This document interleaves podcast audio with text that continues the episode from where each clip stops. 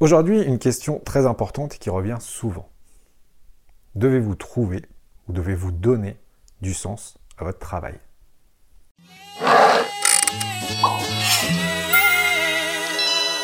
Alors vous l'entendez à longueur de journée, et pourtant c'est vrai, avec la multiplication des informations et l'essor de la technologie, nos vies se sont accélérées. C'est évidemment vrai dans nos vies professionnelles, mais aussi dans nos vies personnelles. À cela, il faut ajouter que la technologie participe à rendre plus fine la limite entre notre vie pro et notre vie perso chaque jour. Les temps de pause sont de plus en plus rares, on est disponible à tout moment, et finalement on commence à utiliser les mêmes outils pour améliorer notre performance, que ce soit être plus productif, améliorer nos relations sociales, mais aussi un comportement sportif ou même mieux manger. Et dans le mélange, ce flou que l'on appelle blurring, la question du sens au travail est devenue assez centrale. Pendant des centaines, voire des milliers d'années, la question du sens au travail ne se posait pas. On travaillait parce qu'on n'avait pas le choix. On travaillait pour nous, notre lopin de terre, ou pour quelqu'un de manière libre ou forcée, y compris par l'esclavage ou le servage. Et à cette époque où il n'y avait pas moyen d'y échapper et que rien n'était intentionnel, la question du sens au travail ne se posait pas. Aujourd'hui, ce rapport a tendance à changer. Et chaque jour un peu plus, notre activité, notre travail va nous définir. Quand vous rencontrez quelqu'un et que vous lui dites qu'est-ce que tu fais dans la vie, il est bien évident que vous lui demandez ce qu'il fait comme travail, ce qu'il pratique, plutôt que quels sont tes loisirs. Notre travail nous représente donc, synthétise la fonction que l'on occupe dans la société, et finalement nous définit.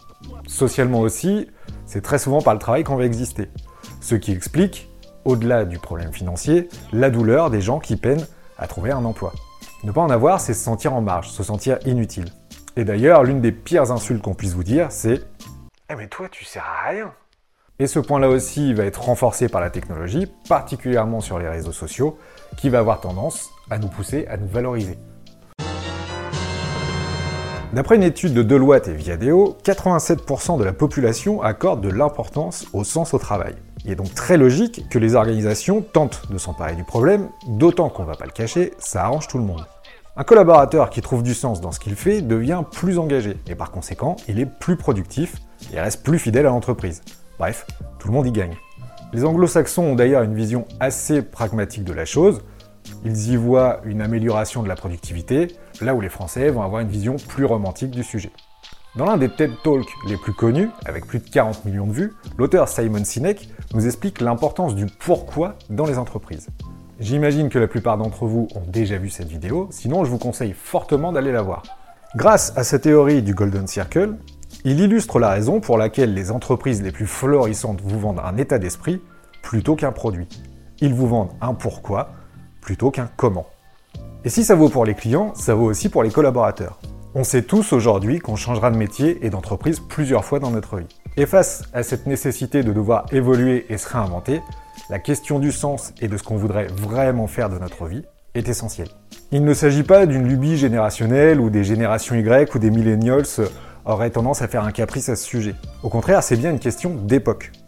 On a tous autour de nous un quadra ou un quinca qui a absolument tout lâché, y compris après de hautes études, pour se lancer dans une toute nouvelle carrière. Et si le salaire reste important, il n'est aujourd'hui plus une motivation suffisante pour se sentir bien dans son travail. L'approche que l'on a de son travail est aussi révélatrice. Prenons un exemple d'un de mes proches qui travaille au service d'un collège. Assez facilement, vous allez pouvoir mesurer la différence entre ces deux phrases. Je fais l'entretien dans un collège et je permets à des élèves d'apprendre dans un environnement agréable. Pas besoin de vous faire un dessin, une des deux phrases est bien plus inspirante et motivante au quotidien. Alors certains vont me rétorquer que tout ça c'est du blabla, que c'est que de la communication et que ça fait très Startup Nation.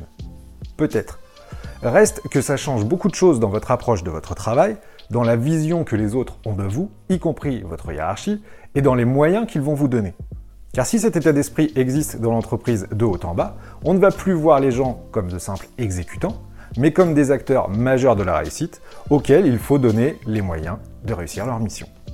Mais la réalité, c'est que si vous êtes dirigeant ou manager et que tout ce sens au travail, ça vous arrangerait bien, bah, il ne vous est pas possible de l'imposer.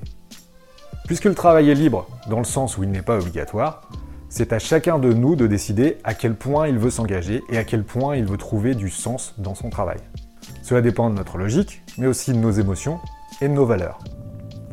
Alors plutôt qu'essayer de donner du sens de force à base de grandes phrases inspirantes et d'ambiance faussement cool, les entreprises doivent créer les conditions et les espaces pour que chacun puisse trouver son propre sens.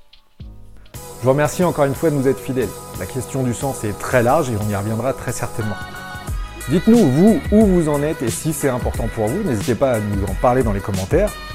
Si ce n'est pas encore fait, pensez à vous abonner, partagez, c'est ce qui nous aide le plus. Et moi, je vous dis à bientôt.